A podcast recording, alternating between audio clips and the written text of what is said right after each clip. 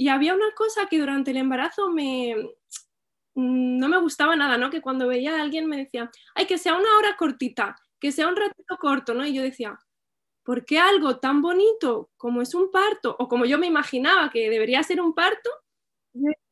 pero es que mm, yo no es que quiera que sea corto, es que quiero estar consciente, ¿no? Y quiero, quiero vivirlo.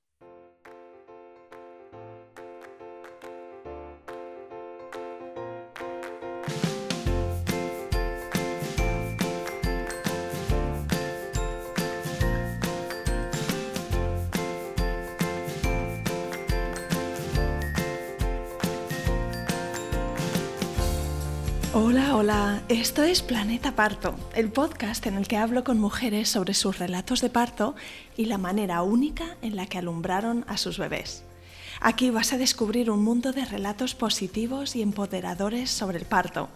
Yo soy tu anfitriona, Isabel Anthony, médico de formación, emprendedora, mamá de tres niños y activista a favor del parto respetado.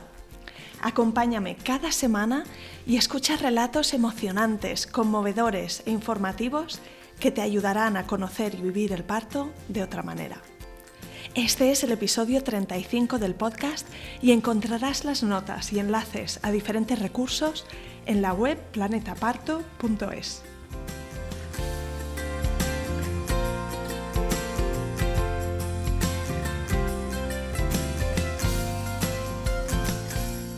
En el episodio de hoy tengo conmigo a Miriam Cambronero, mamá de Eric, que nació en 2015 en un parto hospitalario, y Derek, que nació en verano de 2021, hace apenas unas semanas, en una casa de partos.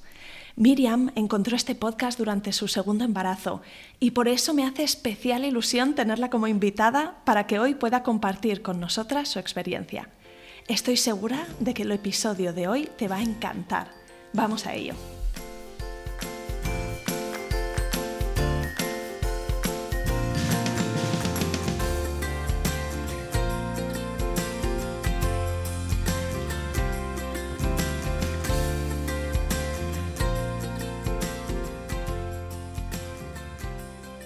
Bienvenida Miriam y de verdad mil gracias por compartir tu relato en el podcast.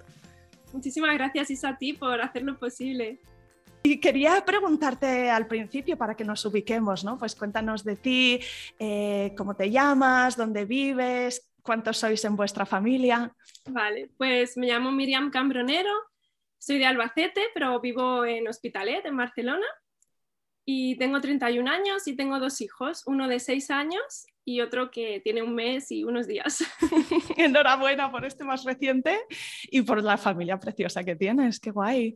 Pues eh, bueno, vamos a empezar con, con, la historia del embarazo y el parto de Eric, tu primer hijo.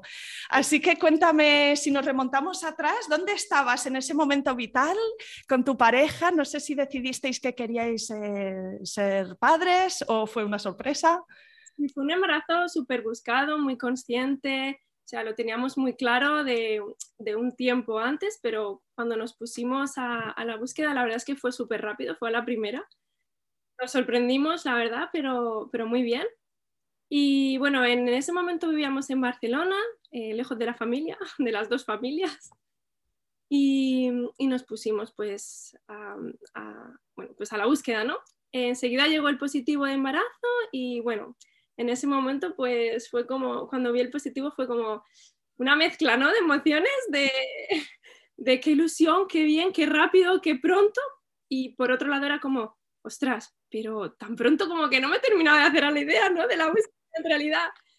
El embarazo la verdad es que fue súper mágico, fue muy, un embarazo muy, muy consciente, muy conectado con, con mi bebé, porque yo había estudiado antes pues el tema del proyecto sentido, ¿no? La importancia de conectar con el bebé durante el embarazo, en el parto y todo eso, y lo tenía muy presente, ¿no? ¿Y qué te había motivado a esto, Miriam? No sé si era quizá la influencia de tu entorno o, tu trabajo, tu profesión o una búsqueda personal. Pues fue un poco todo. Yo estudié educación infantil y mm, cuando estuve haciendo las prácticas en Albacete me di cuenta de que mm, lo que había estudiado era todo muy bonito, muy idílico, pero luego en el momento de la práctica no me terminaba de encajar. Entonces, eh, pues empecé a formarme, a estudiar yo por mi cuenta y demás, hice algunos cursos, mm, buscando pues lo que yo llevaba dentro, que quería transmitir, ¿no? Un poco a los niños y demás. Esa conexión, ese, ¿cómo te explico? Pues sí, o sea, el conectar, ¿no? Con el niño, con la persona, ¿no? Y no, no ir tan deprisa con ellos como si... Sí, quizás no ir tan guiado por lo que, lo que son las fases, ¿no? De tres a cuatro años un niño tiene que saber esto. sí. Eh, sí, sino poder ver más el individuo. Más, ¿no? Y entonces eso me motivó a seguir estudiando y ver que había otras posibilidades de educación y demás. Y a partir de ahí, pues puedo decir que todo lo que estudié me sirvió muchísimo también para mi embarazo y para mi crianza también, ¿no? Porque sabía lo que no quería. Claro. Y, lo que, y, por el camino que quería seguir, ¿no? Entonces eso me ha ayudado muchísimo, la verdad. ¿Qué influencias había en, en tu entorno? No sé si tenías amigas que ya habían pasado por ello, gente cerca.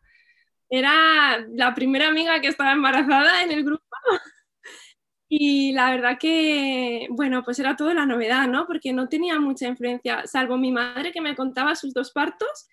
Y tanto mi hermana como yo fuimos partos súper rápidos, embarazos súper buenos. Mi madre estuvo trabajando hasta muy, muy avanzado el embarazo de los dos y fueron muy rápidos. Fueron en cosa de dos horas los dos, o sea, fue algo y claro, yo iba con esa idea, ¿no? Con la cosa de, ah, pues igual puede ser rápido. Y había una cosa que durante el embarazo me, no me gustaba nada, ¿no? Que cuando veía a alguien me decía, ay, que sea una hora cortita, que sea un ratito corto, ¿no? Y yo decía, ¿por qué algo tan bonito como es un parto, o como yo me imaginaba que debería ser un parto, siempre desean que sea corto? oh, pero es que yo no es que quiera que sea corto, es que quiero estar consciente, ¿no? Y quiero, quiero vivirlo. Pero sí que es verdad que, que, tenía la cosa de, ay, pues seguro que me pasa como a mi madre, ¿no? Y va todo rápido, así como... Sobre ruedas, sí, pues ahora me contarás cómo fue, pero háblame un poquito... háblame un poquito también del de, embarazo. No sé si en el primer trimestre tenías el típico cansancio ese de que no puedes acabar una peli y te duermes a los 15 minutos. O... El primer embarazo fue súper rodado, o sea, no tenía apenas síntomas uno o dos días recuerdo que me dieron náuseas, pero nada más, no llegué a vomitar, nada. o sea, es que parecía que no estuviera embarazada. Solamente es verdad que la barriguita me empezó a crecer muy rápido y entonces súper pronto tuve que comprarme ropa y esas cosas, pero nada, o sea, estaba súper bien. Sí que es cierto que engordé un montón, como 20 kilos en el primer embarazo y mm, eh, sobre la semana 28-29 era Navidad y fuimos a visitar a mis padres, allí a estar en Navidad con la familia. Y eh, uno de los días que estábamos allí, que salía a caminar con mi madre de compras y demás, que caminamos un montón, me empezaron, cuando llegué a casa me empezaron a dar contracciones. Y eran contracciones que yo nunca había sentido antes, eran molestas, no eran muy dolorosas, pero eran molestas y empezaron a ser muy seguidas. Entonces, claro, pues nos fuimos a urgencias a ver qué pasaba. Y cuando llegué allí me pusieron los monitores y vieron que eran muy seguidas y, de intensidad alta, aunque yo no las notaba tan intensas, pero tenían una intensidad relevante. Entonces decidieron ingresarme y pues le pusieron, me pusieron medicación para madurar los pulmones del bebé por si me parecía que iban a nacer antes de tiempo y también pues me pusieron medicación para pararme las contracciones. Entonces estuve ingresada el día de Nochebuena y Navidad, dos o tres días estuve ingresada y la verdad es que antes de hacer el ingreso, cuando estaba eh, esperando en, la sala, recuerdo estar llorando con mi madre. Y Dios mío, y hablándole a mi bebé y diciéndole, por favor, espérate un poco, aguanta un poco más dentro, que todavía no es el momento. Todavía lo recuerdo y me dan ganas de llorar porque lo pasé muy mal, la verdad. Y mm, bueno, gracias a Dios, pues al final se pararon las contracciones, estuve dos o tres días ingresada, no recuerdo bien, pero salí muy débil, la verdad, del hospital salí muy floja y muy, muy cansada, agotada. Y bueno, fue una experiencia dura, la verdad, porque todo apuntaba que iban a hacer. Ya, eh, sí, consideraron que eran signos de, parto prematuro, no las típicas contracciones de Braxton Hicks, ¿no? Pero algo más serio que eso, sí, me imagino que la preocupación sería enorme. Y, y, también la alegría ¿no? de que al final se parara, pero supongo, bueno, no sé, te dieron algún tipo de indicación de reposo después. Me pusieron en reposo durante casi el resto del embarazo y a las últimas semanas sí que me levantaron el reposo y ya pues me indicaron que tenía que salir a caminar y demás. Ya las últimas semanas no sentía mm, contracciones y bien, pues ya empecé a hacer mi vida normal. Y nos íbamos a caminar y demás. Luego, mm, sobre la semana 39, más o menos, yo ya estaba súper gordita y muy, muy cansada y tenía muchísimas ganas de que naciera y me puse a mirar por internet lo típico de cómo eh, hacer para adelantar el parto, no sé qué, ¿no? Y entonces empecé a ver un montón de cosas, que caminar tantas horas al día, que subir y bajar escaleras y tal. Y dije, bueno, pues mira, voy a probarlo. Así que hablando con mi marido le dije, mira, he visto todo esto, vamos a ver si funciona o no. Y empezamos a probar todo. Ese mismo día nos fuimos a caminar dos horas y pico, llegamos a casa subiendo y bajando escaleras. Nos, recuerdo que nos acostamos a la siesta un rato y cuando me desperté empecé con contracciones. Claro, porque se me olvidaba contarte que las semanas antes, bueno, unos días antes, había tenido algunas contracciones de falsa alarma porque íbamos al hospital y nos volvían para casa. Y estuvimos yendo como tres o cuatro días y no, todavía no, y otra vez para casa. Claro, estabas de alguna forma sobre aviso por lo que te había ocurrido en la semana 28, ¿verdad? Exacto. Más atenta a que si había contracciones podían ser otra vez una señal de parto. Claro, entonces íbamos enseguida y no, íbamos con todo, con las bolsas del hospital, con todo y toda, otra vez para casa. Y así estuvimos varias veces. Pero ese día me desperté de la siesta con contracciones más intensas. Y yo dije, bueno, voy a esperar, no quiero volver al hospital para que me manden a casa, vamos a ver cómo va la cosa. Bueno, nos despertamos, eh, eran como las nueve de la noche más o menos, mm, me seguían dando más seguidas, pero pensé, voy a cenar antes de ir, por si acaso, Así que bueno, cenamos y después de cenar empezaron más fuertes, más intensas y más seguidas y estaban ya cada, como cada cinco minutos. Así que bueno, ya decidimos ir al hospital otra vez y esa vez yo eh, iba por el camino ya con bastante dolor y le decía a mi marido, esta vez sí que me quedo, o sea, esta vez no me pueden decir que me vaya a casa porque estas son más fuertes. Cuando llegamos al hospital, efectivamente, bueno, me pusieron monitores y vieron que eran muy seguidas y bastante intensas pero estaba dilatada de dos centímetros. Entonces me dijeron, a ver, de dilatación no estás para quedarte, pero las contracciones sí que son bastantes, entonces te vas a quedar. Sí, puede, puede progresar muy rápido, ¿no? Y sí, te mandamos a casa y a lo mejor vuelves dentro de, un par de horas. Entonces, bueno, me dieron habitación y me dije, claro, yo a todo esto iba con la idea de parto natural. Y yo lo tenía anotado que recuerdo que cuando hablé con mi ginecólogo, eh, durante las, semanas del embarazo, hablaba con él y le dije, es que quiero un parto natural. Y me miró, se rió y me dijo, ¿estás segura? Y le dije, sí, quiero un parto natural. Y me dice, sin epidural. Y le digo, sí, sí, sin epidural. Y dice, bueno, te lo voy a anotar con lápiz por si lo tenemos que borrar. y para mí eso fue como, jolín, ¿no? A ver, es lo que quiero, no sé, de alguna manera me hubiera gustado escuchar, no sé, un más ánimo, ¿no? Eh, vale, perfecto, ya está, simplemente, aunque sea, ¿no? Pero, pero bueno, retomamos otra vez al día que llegamos al hospital, em, me dieron la habitación y me dijeron, eran como ya las 12 de la noche, cosas así, y me dijeron, te quedas en la habitación, a las 5 de la mañana más o menos pasaremos a ver cómo estás. Si antes de eso eh, notas que las contracciones van a más o cualquier diferencia o lo que sea, pues nos llamas. Y pasó como una hora más o menos y las tuve que llamar porque ya las contracciones eran mucho más intensas, no podía descansar, no podía dormir, mm, de cualquier lado me ponía en la cama, no funcionaba nada, me, le ponía de pie y tampoco. Entonces ya cuando llegaron me pasaron a la sala de parto natural que bueno, era una, habitación con una cama, había una pelota de pilates y esta, este asiento, ¿no? Que tiene como... Sí, la silla de partos. Este, la silla esta.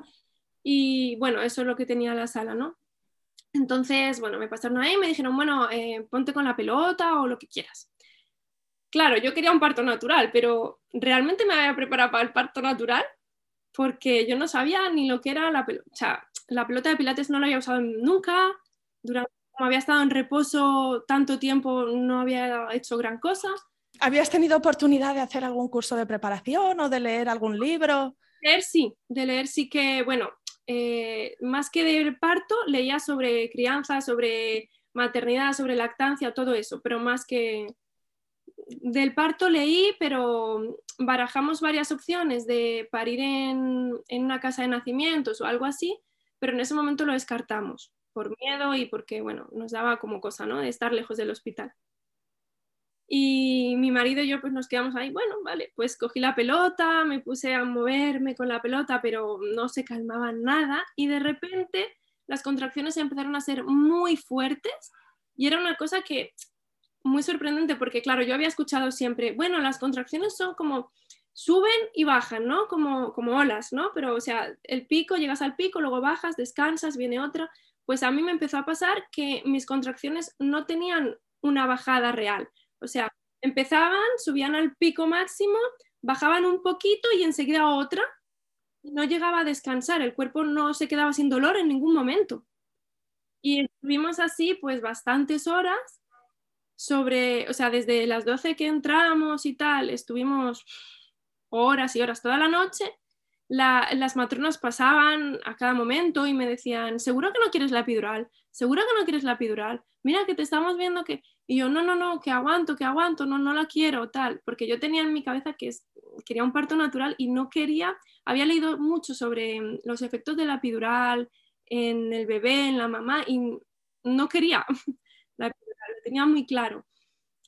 Y cuando llega, eh, eran como las 9 de la mañana, después de toda la noche, me miraron y estaba de 8 centímetros.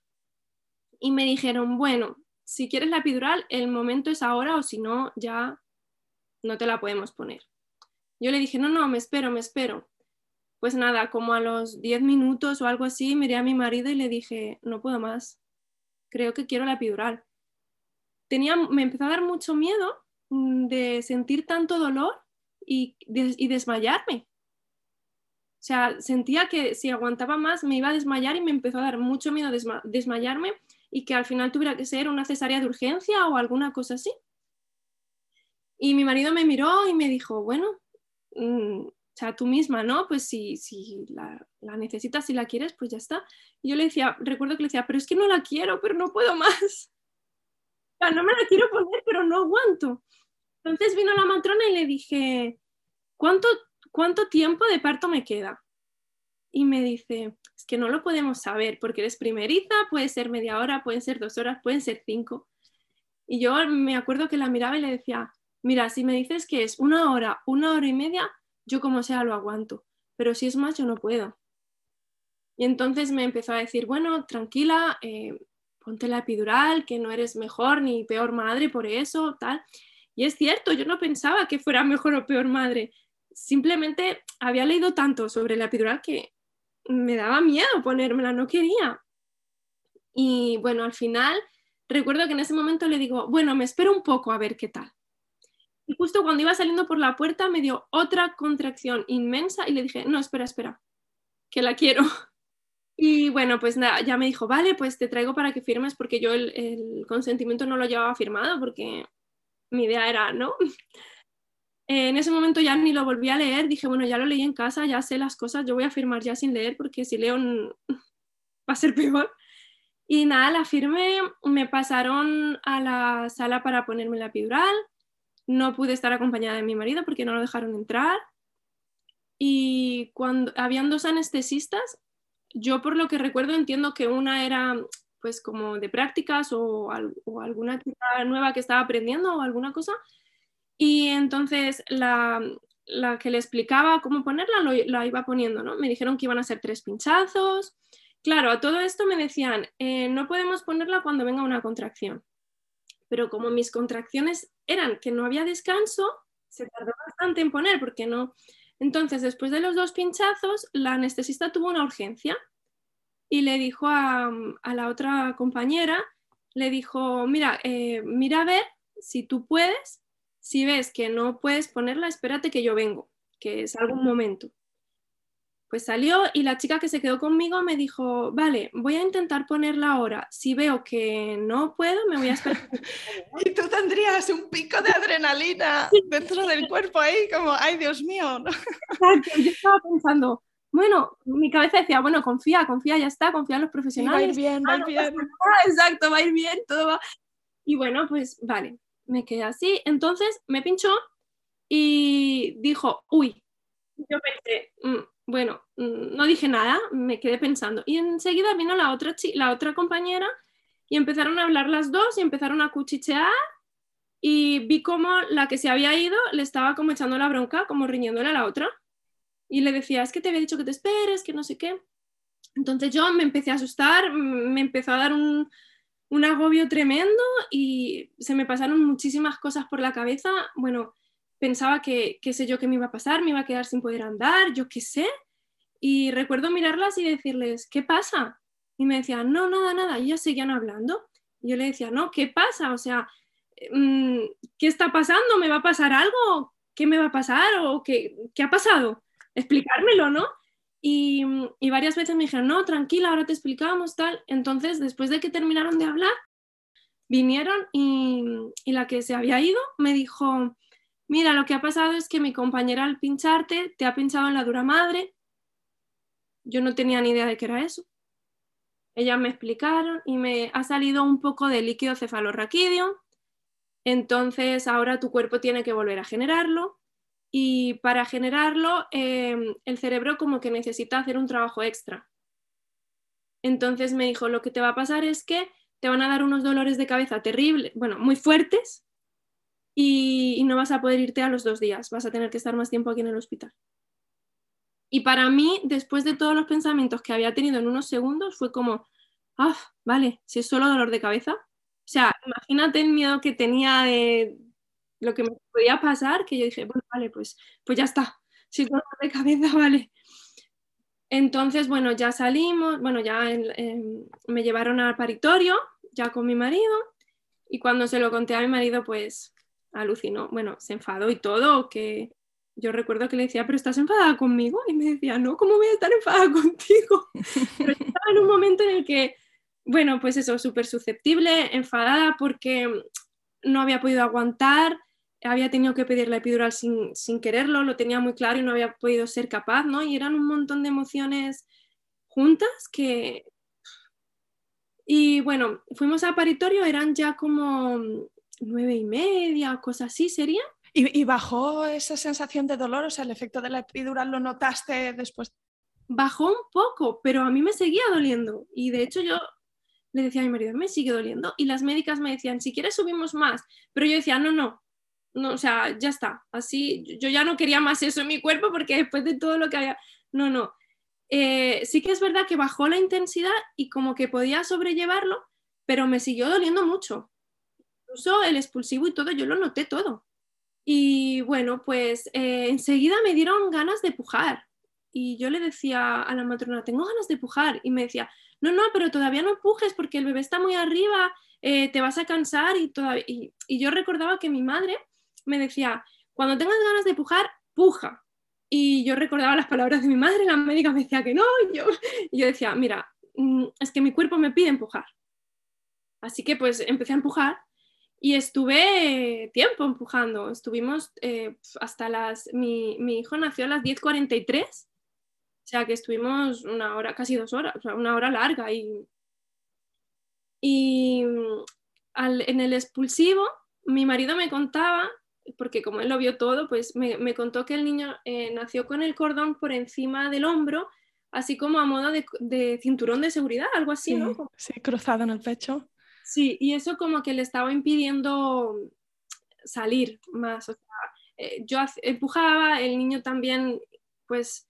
Notabas que bajaba, pero quizá sí, que no progresaba. No, exacto, no progresaba lo que tenía que progresar. Me imagino que ya en esa parte sí que estabas acompañado de matrona o de ginecólogo. Ahí estaban las matronas y mi marido y, y, ya está. La verdad es que el ginecólogo, yo no sé si vino, la verdad es que no lo recuerdo. ¿Y en qué postura estabas? No sé si ahí ya te pusiste en la cama, tenías todavía movimiento. Claro, no, en la cama. Cuando ya me pusieron la epidural ya no me dejaron moverme, no me dejaron comer, no me dejaron beber nada.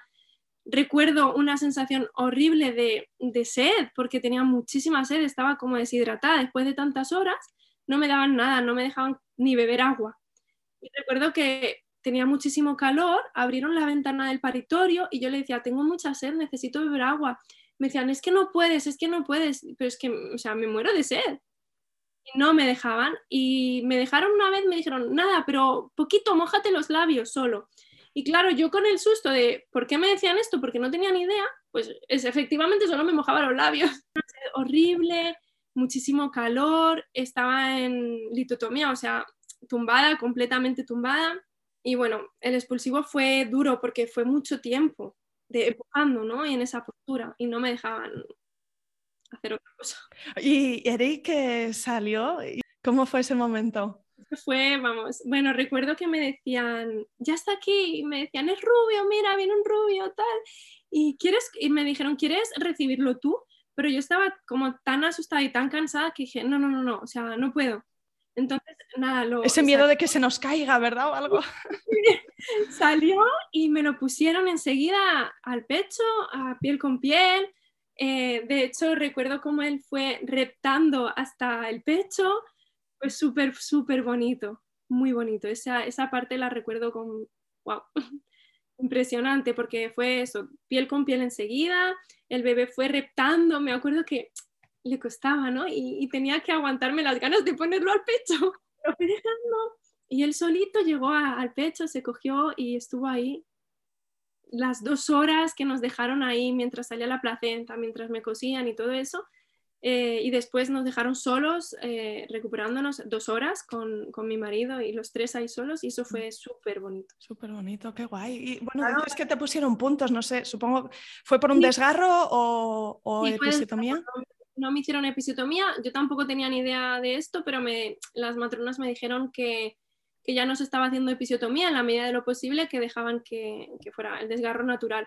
Y fue un desgarro natural, no sé ni cuántos puntos me dieron, pero lo demás, la verdad, lo recuerdo muy bonito. Sí que es cierto que luego al llegar a casa, el... Ah, porque en teoría tenía que quedarme más días. Claro, eso te iba a preguntar, ¿cómo fue, cómo fue esa estancia en el hospital después del nacimiento y los dolores de cabeza, si te dieron tan fuertes? Pues la verdad es que no me dio dolor de cabeza. Mm. Eh, tenía un poquito así de dolorcillo. Es verdad que me pusieron medicación para el dolor, me, me pusieron como prevención, y tenía un poquito ahí de molestia y recuerdo que, bueno, vino el neurólogo a verme y todo, vinieron un montón de médicos, cada momento venían a preguntarme y a verme y yo le decía, pues me empieza a doler un poco la cabeza, pero el neurólogo me dijo, ya, pero un poco, ¿cuánto, no? yo le decía, no, es un poco de molestia y tal. Me dijo, no, no, entonces Nada. Sí, porque los dolores de cabeza estos de, de, haber pinchado la dura madre y de que salga el líquido, dicen que son terribles, nivel migraña eh, on fire, algo así. Eso, justo me decía el neurólogo, me dijo, no, no, este dolor no es de eso, si te duele de, por esto es un dolor insoportable, o sea, lo vas a saber. Sí. Entonces a los dos días me dijeron, mira, hemos pensado que como estás bien, el bebé está bien y no te ha dolido la cabeza ni nada, pues si quieres te puedes ir a casa y si notas cualquier cosa o cualquier dolor de cabeza te vienes. Ay, sí, por favor fui, nada, me fui, nos fuimos a casa. Sí que es cierto que eh, me tuvieron que sondar para hacer pis porque no, no pude. Eh, me costó ir al baño también después, pero bueno, ya llegué a casa y como todo se fue suavizando. En casa sí que recuerdo un posparto duro, duro, de mucho dolor. Ya no podía estar sentada, mm, me dolía todo. La cabeza no me dolía, pero me dolía todo el cuerpo entero no podía estar sentada para tumbarme o para levantarme de la cama, tenía que ser súper despacio, como teniendo mucho cuidado porque me dolía muchísimo los puntos y toda esa zona era un dolor terrible. Recuerdo que llegaba a pensar, Jolín, si esto parece más doloroso que el propio parto. Y bueno, me costó bastante mm, recuperarme. Aunque fue bastante, el parto fue duro y el posparto también, después de que pasé todo, yo lo recordaba con muchísimo amor y con y, pensaba, es que si tuviera que pasar por esto otra vez, pasaría. O sea, Claro, porque todo el dolor como que se olvida, ¿no? Y la verdad que lo recuerdo el embarazo súper bonito, un embarazo muy conectado, el parto duro, pero a la vez eh, ese piel con piel y toda esa oxitocina que hay en ese momento es que lo cura todo. Qué guay, sí, además es que es una cosa magnífica, ¿no? El tener luego a tu bebé y poder mirar atrás y decir, jo, al final ha ido bien, esto hace mucho.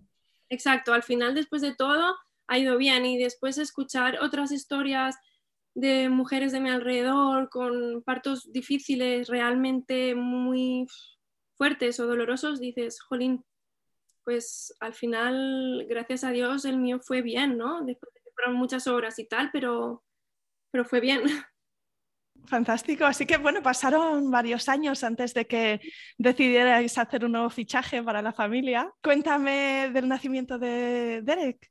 Bueno, pues fue súper diferente desde el primer momento. Eh, comenzamos la búsqueda y es verdad que la búsqueda también fue súper rápida, pero el embarazo empezó siendo muy diferente. Ya empezaba a tener náuseas antes de la primera falta, me parecía muy raro. Y, bueno, raro no, ¿no? Pero decía, bueno, igual es mi cabeza. Yo pensaba, no, igual es que estoy como con la emoción, ¿no? Y, a lo mejor lo estoy somatizando, ¿no? y, y, recuerdo que una mañana yo siempre suelo desayunar eh, huevo, siempre, o tostadas con huevo o algo, siempre con huevo. Y una mañana me estaba desayunando, mi marido se levantaba para ir al trabajo, yo siempre me levantaba antes y, digo, ay, es que no me puedo comer el huevo, qué asco. No sé, pero me está dando un asco el huevo terrible. Y me mira y me dice, ¿en serio? Y le digo, sí, digo, uff, digo, y llevo días con náuseas, ¿no será que estoy embarazada? Y me dice mi marido, hombre, yo qué sé, tan rápido no creo, ¿no? Es como, bueno, digo, no sé, pero esto me parece muy raro. Sí, me hago un test, ¿no? Me imagino que dirías. No me lo dice, o sea, me quise esperar por el miedo de hacérmelo y salir negativo. Y yo dije, bueno, me voy a esperar y cuando sea el día ya me lo hago. Pues el, justo el día que tenía que bajarme la regla, que no me bajó, ese mismo día, no me esperé más, me hice el test. Y efectivamente salió positivo yo dije, vale, las náuseas eran por algo. Claro, me sorprendía porque en el primer embarazo no tuve nada de náuseas, pero este empezó fuerte, ¿eh? con un montón de náuseas desde que me levantaba hasta que me dormía, o sea, todo el día. Nunca vomité, pero no se me iban las náuseas. Sí, sí, sí. A veces hablan de náuseas matutinas, pero, pero no siempre es el caso. Hay mujeres que, tienen náuseas y las tienen todo el día. Así era, así era, todo el día. Tomaba infusión de jengibre y cosas así más naturales para mitigarlas un poco. Sí que es cierto que cuando llevaba varios días seguidos tomando jengibre, mm, bajaban un poco, pero no terminaban de irse. O sea, no era aquello que te, como la pastilla que te puedes tomar, no, la médica me mandó pastillas, pero yo nunca me las quise tomar. Y yo seguía con mis remedios caseros. Y bueno, las fuimos sobrellevando hasta la semana 11, 12 más o menos. Que fueron bajando y sobre la semana 14 ya se desaparecieron y ya no llegaron más. Eh, es verdad que este embarazo, mm, yo que tenía la experiencia del primer embarazo que había sido tan conectado y tanto de hablar con mi bebé y de tener tiempo para estar sentada y para ir al ritmo del embarazo, pues este fue totalmente diferente, porque tenía al niño que tenía que llevarlo al cole, comidas, o sea, todo mucho más estresante. Y habían días que decía, jolín, que estoy embarazada, o sea, que hoy no me he puesto ni a hablar ni a cantarle a mi bebé. Y eso me generaba cierta culpabilidad, porque decía, jolín, eh, es que Mm, sé la importancia también de, hablar al bebé en el embarazo y de tener esa conexión y no lo estoy pudiendo hacer. Y me generaba cierta culpabilidad, la verdad. Eh, pero bueno, el día a día era, estaba más estresada. Sí, ahora, ahora que mencionas esto, yo me acuerdo también con mi segundo embarazo. Yo creo que siempre pasa esto de que estamos menos pendientes porque las circunstancias son otras, pero que yo tenía un miedo que en algún momento se hizo como muy fuerte de decir, jolines, si, si no estoy invirtiendo en conectar de la misma forma. Ah, eso era lo que me pasaba a mí, que yo decía, ¿seré capaz de quererlo igual? ¿Podré conectarme igual? ¿Sabré y yo lo hablaba con mi madre y me decía, claro que sí, tú tranquila, que ya verás, que eso fluye, qué tal, pero yo decía, ya, pero es que es exactamente eso, si ahora no puedo y está adentro, cuando esté fuera, ¿qué voy a hacer? Pues este embarazo después, o sea, sobre la semana, creo, semana 15 mm, o cosas así, Eh, a mi marido, un compañero de trabajo, le comentó sobre un hospital aquí en Barcelona que hacían un parto respetado, que tenían casa de nacimientos dentro del propio hospital y bueno, súper bonito y, sobre todo muy respetado. Entonces a mí me sonó la cosa y yo dije, bueno, voy a mirar. Eh, mire el hospital, mm, mire experiencias, todas súper buenas. Entonces tuve una reunión con las matronas sobre, era una reunión virtual donde estábamos todas las que estábamos interesadas en la casa de nacimientos y me encantó. Fueron cuatro horas de reunión, una tarde entera y me encantó. Y dije, esto es lo que yo quiero, esto es lo que yo quería con mi primer hijo y esto es lo que yo quiero ahora. Así que bueno, pues había que cumplir unos ciertos mm, requisitos, por así decir, para dar a luz allí eh, pues eh, en la casa de nacimientos, ¿no? Pues que el bebé estuviera encefálica, que no, mm, el embarazo no, no, fuera un embarazo de riesgo, que no hubiera mm, em, diabetes, que la placenta estuviera bien, todo eso, ¿no? Pues un poco, y que no fueras positivo en COVID también, porque era un, es un hospital libre de COVID y pues no podía ser positivo para, para dar a luz allí. Entonces, bueno, todo eso se iba cumpliendo y dije, bueno, pues ya empecé a tener las citas con ellas sobre la, con ellas sobre la semana 34 más o menos, nos pusimos en contacto. Yo todo esto seguía con mis eh, citas en, la, en, el médico, en mi seguridad sí, en el centro de salud. exacto, y en el hospital también. Y... Porque claro, hasta que no llegara el momento, porque tenía que ser un parto a término también, no sabía con certeza si podía ir a ese hospital o no. Entonces yo iba con, con los dos. Y bueno, en las, en las citas con ellas fue impresionante porque una cercanía, un amor, una disponibilidad a explicar todo, los pros y los contras de todo, o sea, algo que, que, debería estar en todos los hospitales y que lamentablemente no se suele encontrar y que cuando llegas a un sitio donde lo encuentras dices, wow, y nos sorprendemos cuando no debería de ser así, ¿no? Pero bueno, la verdad que las, eh, las citas fueron súper bien. Eh, mi bebé se puso en, en, cefálica, todo estaba bien. Yo tengo hipotiroidismo y bueno, eso no lo consideraban embarazo de riesgo, así que también por ahí perfecto. El hipotiroidismo estaba controlado, así que bien. Y la idea era que para llegar eh, de parto activo al hospital, porque ellas nos hacían mucho hincapié en la importancia de llegar en la fase activa del parto y no antes. Que si no, eh, pues me, contaban que el parto cuando se llega antes se suele mm, parar, se suele retrasar y, es más fácil eh, que sea medicalizado, instrumentalizado y demás. Y claro, descubrir todo esto fue como, me abrió mucha, muchas ventanas a mi primer parto porque dije, claro, eh, con, a lo mejor al ir tan pronto, ¿no? En el primer parto, pues a lo mejor todo eso también desencadenó que se alargara tanto en el hospital y que... Sí, te resonó por la experiencia anterior. Y en este, o sea, de cara al segundo parto, ¿empezaste a, pensar cómo querías que fuera y que fuera diferente y cómo a investigar más las fases del parto y las diferentes eh, decisiones que se pueden dar y consecuencias? Empecé a leer muchísimo en ese tiempo también llegó Planeta Parto y lo estaba siguiendo en este segundo embarazo y la verdad es que me ha ayudado un montón, muchísimo, muchísimo. Algunos partos, bueno, reveladores para mí. Sobre todo hubo, hubo un parto eh, que fue uno que, fue de camino al hospital en el coche. ¡Wow! O sea, me impactó muchísimo y me ayudó mucho a comprender una de las cosas que comentabais en el podcast, que era que cuando el parto va bien, eh, si se, o sea, que cuando se desencadena tan rápido es porque todo va bien. Y eso a mí me, mm, me llegó mucho, la verdad. Me impactó un montón y, llegué, digo, ostras, pues, pues tiene su lógica, ¿no? O sea, pues fue revelador para mí, de verdad. Además, es que me acuerdo que después de escucharlo fui a mi marido, se lo estuve contando a mi madre también y yo, ¡wow! Además, había una, una, cosa que es que mm, la distancia de mi casa a mi hospital también era media hora, ¿no? Y yo dije, Madre mía, ¿no? Qué coincidencia. Y ya fue como la cosa de, oye, pues mira, si va tan rápido como que nace en el coche, pues mira, no, ni pasa nada tampoco. Sí, entonces me pareció súper interesante, empecé a escuchar todos los episodios y me abrió muchísimo la mente a, las diferentes, a los diferentes partos que se pueden tener ¿no? en una misma mujer. Entonces eso me fue como empoderando cada vez más y pensando, esta vez sí que puedo ser capaz, ya sé a lo que voy, digamos, no voy con ese miedo de no sé qué va a pasar, ahora ya sé a lo que voy y voy muy decidida a lo que quiero, pero también soltando el control y decir, bueno, quiero esto, pero será lo que tenga que ser. Y si final, la gente me preguntaba, ¿te vas a poner la epidural? Y yo le decía, a ver, no quiero ponérmela, pero no lo sé.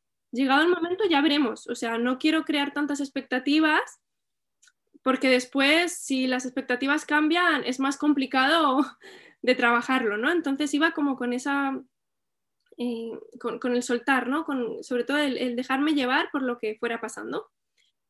Entonces, bueno, me decían, eh, normalmente si tu primer hijo nació la semana 39, pues este seguramente no va a llegar a la 39, o sea, no va a llegar a la 40, seguramente se adelantará y tal. Y yo iba como con esas cosas que me iba diciendo la gente, me iba haciendo como, bueno, mis historias, ¿no? Y, mm, llega, eh, ya iban avanzando las semanas, iba viéndome en los dos hospitales y a partir de la semana 38, ya me, en este hospital me dijeron, como todo va bien, puedes, eh, si quieres, verte solo aquí. De, bueno, yo aguanté hasta, eh, hasta la 40, estuve viéndome en los dos, porque mi bebé no nacía en la 39 ni en la 40, llegamos a y, llega un momento en el que la gente te ve por la calle, ay, todavía no nacido, ay, pero este bebé no quiere salir, pero... Y e, esa presión, más la presión del hospital, del otro hospital, no, no del, a donde yo quería ir, sino el, el, otro que ya me empezaban a decir, bueno, ya estás en la semana 40, eh, ya no podemos esperar mucho, ya empiezas a escuchar la palabra inducción y y todo se te hace un mundo, ¿no? Y yo decía, Dios mío, ¿qué ha pasado? Si me decían que iban a hacer antes de la 40. Bueno, pues empecé a hacer un montón de cosas, a, caminar más, eh, ya iba haciendo ejercicio, en este embarazo sí que he estado mucho más activa, sí que he estado con la pelota de pilates, me he preparado. No he hecho ninguna preparación al parto em, con la seguridad social porque nunca me llamaron, en ninguno de los dos, yo me apunté y nunca me llamaron.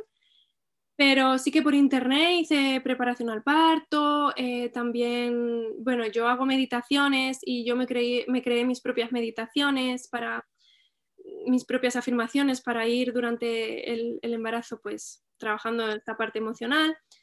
Y esos últimos días era todo el día prácticamente con mis afirmaciones, con mis meditaciones y demás. Tuve la suerte que mi madre pudo venir antes del momento del parto porque al principio la idea era que llegara justo cuando yo me pusiera de parto, porque ella estaba trabajando y no podía venir antes, pero al final pues pudo, pudo pedirse el tiempo en el trabajo y pudo estar aquí. Entonces yo por esa parte estaba calmada porque al mayor ya tenía que podía dejar con mi madre, claro, porque antes de eso al mayor ya habíamos hablado con una amiga, con la vecina, con no sé quién, por si acaso, para poder dejarlo. Pero ya en ese momento estaba como, bueno, ya está mi madre, ya esto está pero el parto llegó, o sea, el embarazo llegó a la semana 40 y el niño no nacía. 40 más 5, semana 41. Y claro, ya en este hospital sí que me empezaron a decir las, mm, pues, em, las, bueno, las diferentes formas que, que ellos hacían, ¿no? Y me, me explicaron que mm, en, en, maternidad me dijeron, mira, eh, cuando bajes a ginecología a que te hagan la ecografía de las, ya a partir de la 40, de la 40 semana, seguro te van a empezar a hablar de la inducción. Entonces, yo te explico antes lo que, lo que, lo que hay, ¿no? Eh, podemos esperar todavía. Mm, si no quieres inducirte, no hace falta que te hagas la inducción ya, se puede esperar, todavía hay margen. Eh, antes de una inducción, em, em, aconsejamos la maniobra de Hamilton, que no llega a ser una inducción y bueno, es eh, me explicó la verdad, me dijo, tengo que explicarte los pros y los contras, porque aunque los contras eh, muy rara vez ocurren, pero pueden ocurrir, entonces te los tengo que explicar para que tú puedas ir informada y tomar una decisión. O sea, eh, unas matronas y un hospital súper respetuoso, ¿no? Y explicándote todo con detalle, acompañándote.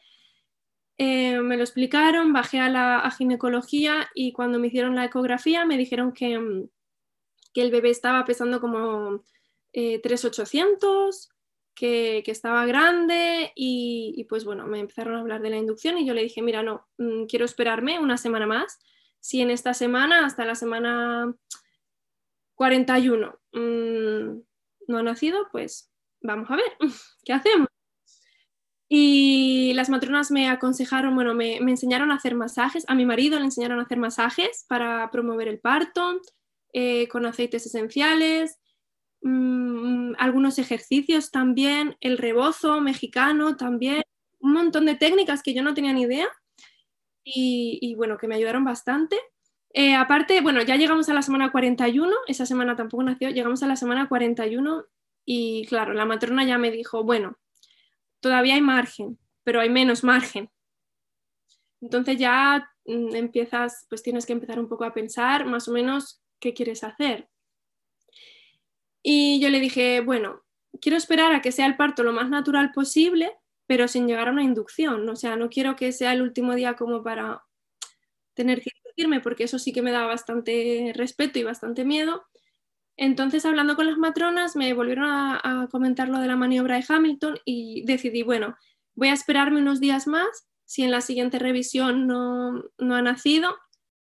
Hacemos esto, empezamos por aquí. Sí.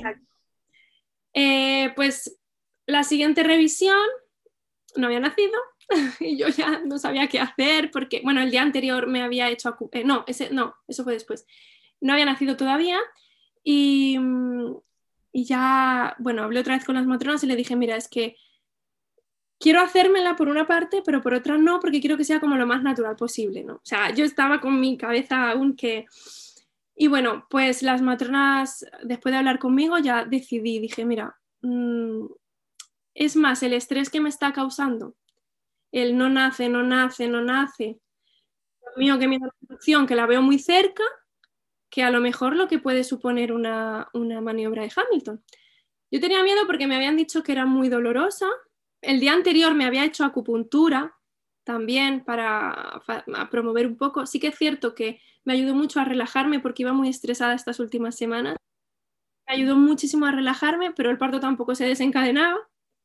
Entonces ese día dije, bueno, voy a hacerme la maniobra y, ya está. Mm. Eh, me resultaba muy difícil porque tenía el miedo de, pues eso, de que fuera una inducción o que de, pronto la inducción acabara en cesárea. Había leído tanto que me daba mucho miedo y, dije, bueno, mira, pues igual va a ser peor el estrés que también estoy generándome, también para el bebé va a ser peor, vamos a hacer esto.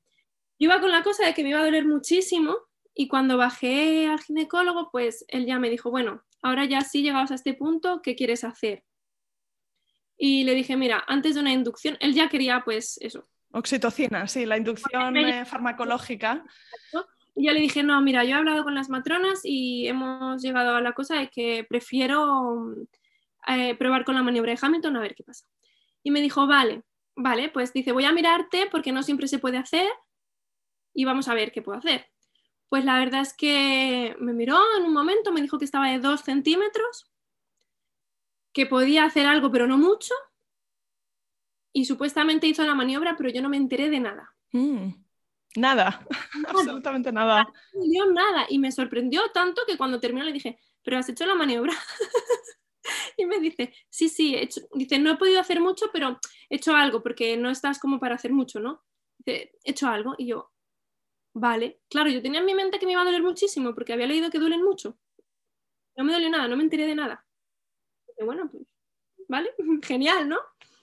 Entonces llegamos a casa, era temprano, eran las 10 de la mañana o algo así. Llegamos a casa y le dije a mi madre, vámonos a caminar. Nos fuimos las dos a caminar, dos horas, subimos escaleras, bajamos escaleras y ya fuimos a comer. Bueno, ya me empezaron las contracciones mientras caminábamos pero eran muy dispersas, ¿no? Una hora, otra a los 10 minutos, otra a los 15, otra a los 12, como muy irregulares. Pero sí que ya notaba que eran de dolorcito. Entonces le dije a mi madre, bueno, eh, voy a tratar, por la, por la tarde le digo, voy a tratar de descansar un poco, voy a dormir, a ver si puedo. Nada, me subí a la cama, pero no pude dormir, así que aproveché para ponerme las meditaciones, las afirmaciones y todo eso, y ya estaba notando que estaba llegando el día. Y, mm, bueno, pues dejé que en casa que las contracciones fueran yendo con todas las indicaciones que me habían ido dando las matronas, con los masajes, los ejercicios. Esta vez sí que me puse mucho con la pelota, em, me di duchas calientes, en fin, un poco todo eso. Antes de cenar, un rato antes, le digo a mi madre, bueno, igual podemos caminar un poco más. Pero al rato le dije, uy, creo que no, vamos a hacer la cena porque creo que no me va a hacer falta caminar más. Quiero ir cenada al hospital. Y claro, mi madre ya se empezó a preocupar porque para ella los dos partos fueron tan rápidos que me decía, cuidado, que el segundo es más rápido. Vete ya. Sí, sí, vete ya, no sé qué. Y yo le bromeaba y le decía, ay, bueno, no pasa nada, si nace aquí, pues lo atiendes tú. y me decía, muchacha, vete al hospital ya, que no sé qué. Y bueno, estaba bastante asustada, bastante nerviosa, pero yo tenía como una relajación de, todo está bien, todo está funcionando, todavía no es el momento de ir al hospital. Y yo le decía a mi madre, no voy a ir al hospital hasta que yo vea que realmente tengo que ir, porque no quiero ir a estar 10, 12, 15 horas en el hospital. Esas horas las quiero pasar aquí. Sí, tenías muy claro esto del parto activo, ¿no? De estar ya avanzada cuando llegas a ese entorno nuevo. Exacto. Y mi madre me decía, llevas todo el día con contracciones y esta mañana estabas de 2 centímetros, a lo mejor ya estás. Yo no, no, todavía no. Entonces, eh, las matronas tenían un hospital, o sea, un teléfono 24 horas del hospital eh, al, que teníamos que llamar cuando nos pusiéramos de parto, ¿no? Y hablar con ellas y ellas nos, pues, nos podían indicar qué hacer, ¿no? Entonces, después de cenar las llamé, les dije que estaba teniendo las contracciones ya cada 10 minutos y me indicaron que me diera una ducha porque a veces pueden parar o pueden acelerarse. Entonces me dijeron, date una ducha y cuando las tengas cada cinco minutos, nos vuelves a llamar. Vale, pues me fui a la ducha, una duchita caliente, media hora de ducha y, salí e intenté dormir. Me fui a la cama, pero en la cama no había manera. Nada, o sea, no podía dormir.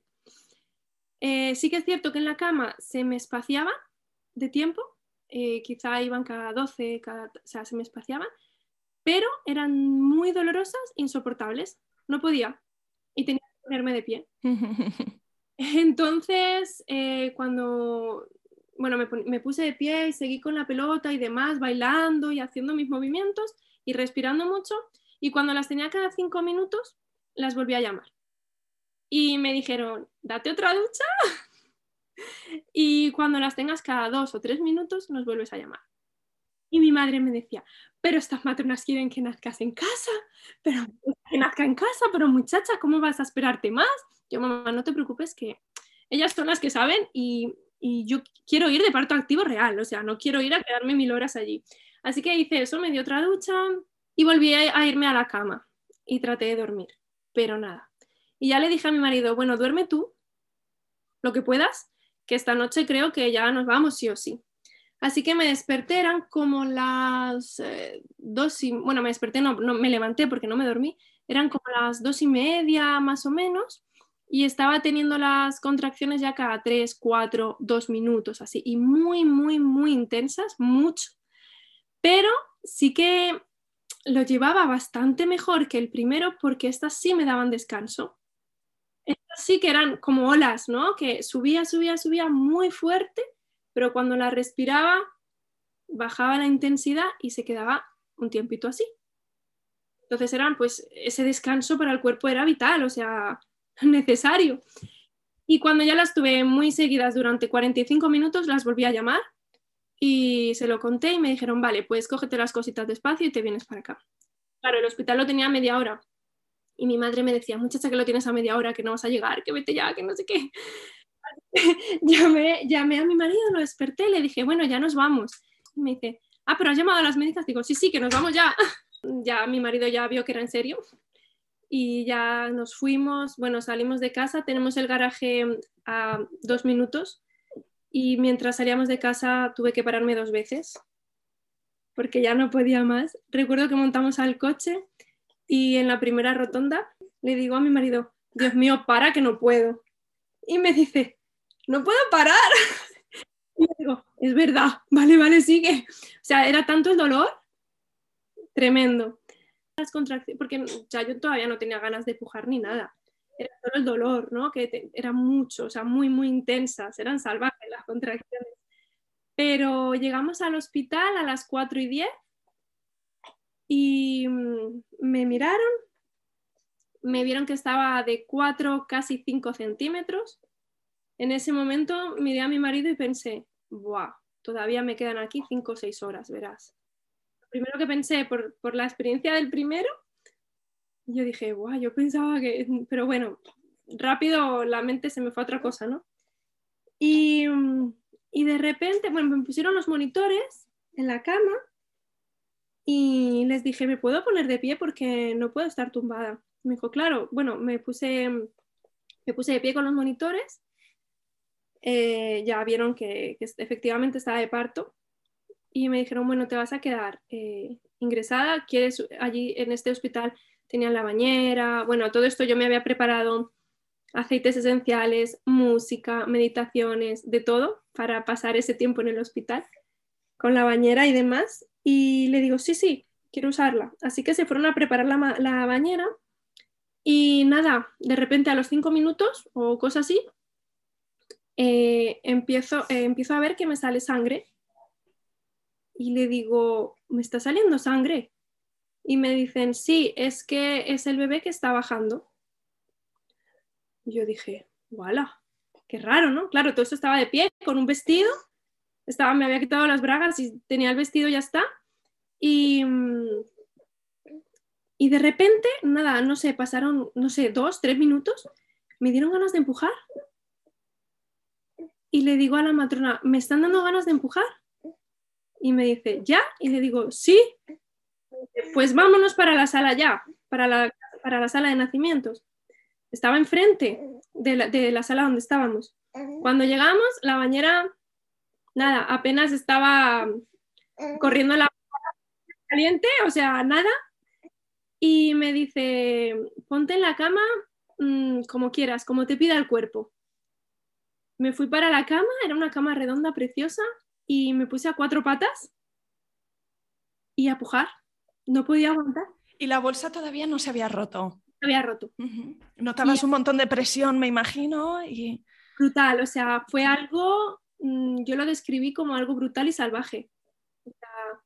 y lo que en mi primer parto no había gritado nada, en este fue unos gritos como que me salían, no sé, era como que el cuerpo gritaba, no yo. O sea, era extraño, o sea, eran unos gritos que salían de lo más profundo de mí. Sí, más, rugidos incluso, ¿no? Que grito, era como un rugido. Como un animal, ¿no? Era una cosa, pues esa parte animal, ¿no? Nuestra que en ese momento. Y recuerdo que mi marido me decía, respira, respira. Y yo, ¡guau! gritaba. Y la matrona me decía, muy bien, lo estás haciendo muy bien. Y así tal. Y nada, enseguida, o sea, imagínate si llegamos al hospital, ingresamos a las 4 y 10 y a las 5 menos 10 ya lo teníamos con nosotros.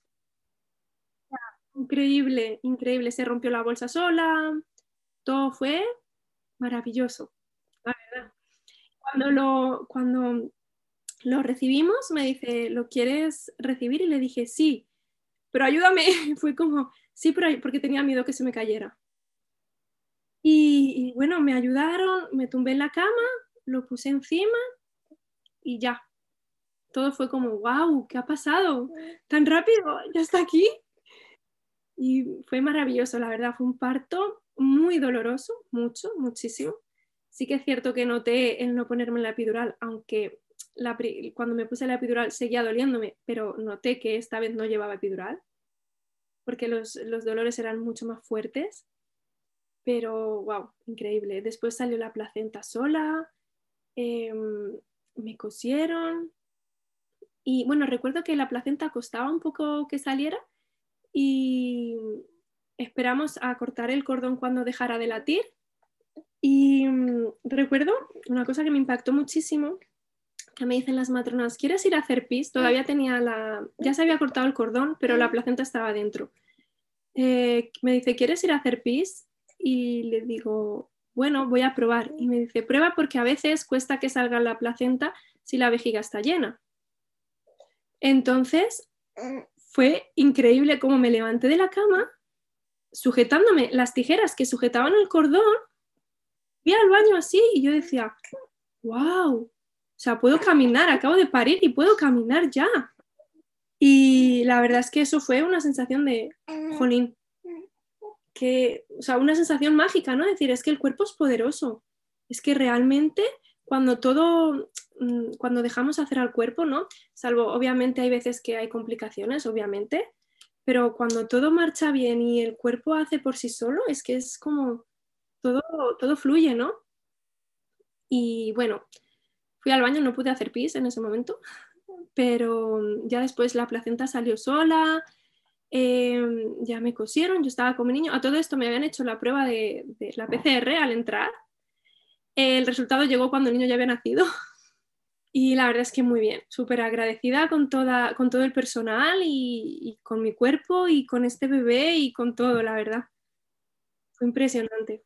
Y luego el posparto ha sido... De hecho, llegamos a la habitación caminando. Llegué caminando con mi bebé tomado.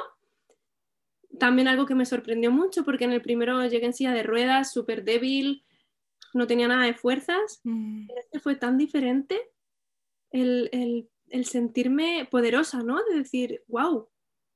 Y en mi cabeza mm, mm, me llegaba mucho la, cosa de, ojalá todas las mujeres pudieran parir así. Ojalá, porque es tan diferente todo, eh, las emociones y el posparto, como te digo, nada de, o sea, prácticamente nada de dolor. Ese día estaba súper eufórica, quería hablarle a todo el mundo, que, o sea, y con el primero fue como, no quiero ver a nadie, no quiero que venga nadie a verme. Y estaba, como, y claro, no podía venir nadie porque estábamos solos en la habitación por el tema COVID. Y, yo me acuerdo que le hice una videollamada a mi madre y a mi niño que estaban aquí para que vieran a su hermano un poco, a mi suegra, o sea, fue todo como, ahora que he vivido las dos partes, yo creo que hay que prepararse, o sea, es importante tener una buena preparación, muy importante. Y que realmente sepas que te estás preparando, ¿no? Porque yo en el primer embarazo decía, sí, yo estoy leyendo mucho y, y, demás, ¿no? Y me estoy preparando porque estoy leyendo mucho, pero no es tanto leer, que también, pero es prepararte físicamente, estar activo, eh, hacer ejercicio, comer sano también. Es verdad que comía muy diferente en mi primer embarazo y en este. He comido diferente. No he subido tanto de peso también. Y sobre todo, yo diría que la preparación emocional es súper importante, súper importante. Porque el trabajar los miedos, que obviamente en este segundo embarazo también tenía muchos miedos, igual que en el primero, los mismos y otros nuevos. o sea, que realmente la gente me decía, pero ¿por qué tienes miedo si ya has pasado por eso? Ya, pero es que hasta que no pasa, hasta que no lo tienes contigo, hasta que no está todo bien, no terminas de tener miedo, ¿no? Pero realmente trabajar los miedos, el saber cambiar un poco el foco, ¿no? Cuando te venga ese miedo, pues el comprender que es un miedo que está ahí, pero que tú no eres ese miedo, ¿no? Sino que, bueno, es un miedo pues que, que tienes a lo mejor por, por eh, otras experiencias que has escuchado o por experiencias tuyas previas o por creencias, pero que no tiene por qué pasar. Y sobre todo también eh, dejar las expectativas, ¿no? O sea, sí que creo importante marcar cómo quieres que sea tu parto, pero también darle ese espacio al fluir, ¿no? Al que, bueno, es así, maravilloso. Y si no, pues, pues será como tenga que ser y será perfecto también. ¿Y te sorprendiste a ti misma de alguna manera en cuanto a tu forma de, gestionar las circunstancias de, cualquiera de los dos partos? Sí, la verdad es que sí, eh, porque me, sorprendió mucho el ser capaz de haber estado en casa tranquila, o sea, con esa paz de decir, mm, no pasa nada. Y si me acordaba mucho de esa frase que, del podcast que te dije, de con Lucía, que si va tan rápido es porque va bien, ¿no? Y mi madre me decía, a ver si vas a dar a luz en el coche. Yo decía, no creo, pero si es así, si va tan rápido, entonces es porque va bien, porque cuando realmente cuando un parto se complica, no va rápido. Y la verdad es que sí, me, me sorprendió mucho el haber sido capaz de estar en casa, tranquila, gestionándome, emocionalmente, sobre todo porque obviamente, claro, mi madre estaba, ves ya, ves ya, asustada, ¿no? Y yo pensando, quizás sí, pero todavía no. Tenía muy claro que quería ir en, fase activa. Me sorprendió mucho cómo de 5 centímetros pasé tan rápido al expulsivo. Me sorprendió muchísimo. Mi marido dice que él, él, sintió que cuando yo llegué a ese hospital, como era el hospital donde yo quería estar y me sentí bien acompañada, fue como que todo fluyó. Y me pusieron ya nada. De hecho, estaba pariendo y, mi marido me estaba desnudando mientras yo paría, me estaba quitando el vestido, el sujetador y lo único que recuerdo es decirle, quítame los zapatos, por favor, porque me apretaban las zapatillas. Y le dije, quítame las zapatillas, pero entre, entre pujo y pujo. ya te digo, a cuatro patas y de rodillas, así nació. Qué guay. Pues no sé si para acabar hay alguna última cosa que te gustaría añadir o que incluso quisieras repetir, ¿no? Como para reforzar las mamás que nos estén escuchando y que quieres que se queden con un mensaje en concreto. Lo que escuchen Planeta Parto porque es una preparación al parto también. pues Miriam, mil gracias de verdad por venir al podcast y aportar tu historia también a esta biblioteca que seguro que va a ayudar a muchas futuras madres.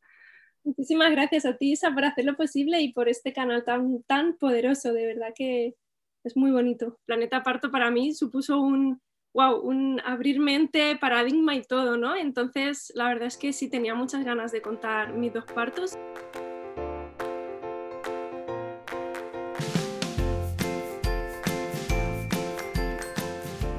Aquí acaba este episodio. Si te ha gustado, te van a encantar también los siguientes relatos de parto que escucharás en el podcast. Te animo a suscribirte en Spotify, iTunes, Evox o Google Podcast porque es la mejor forma de no perderte nada.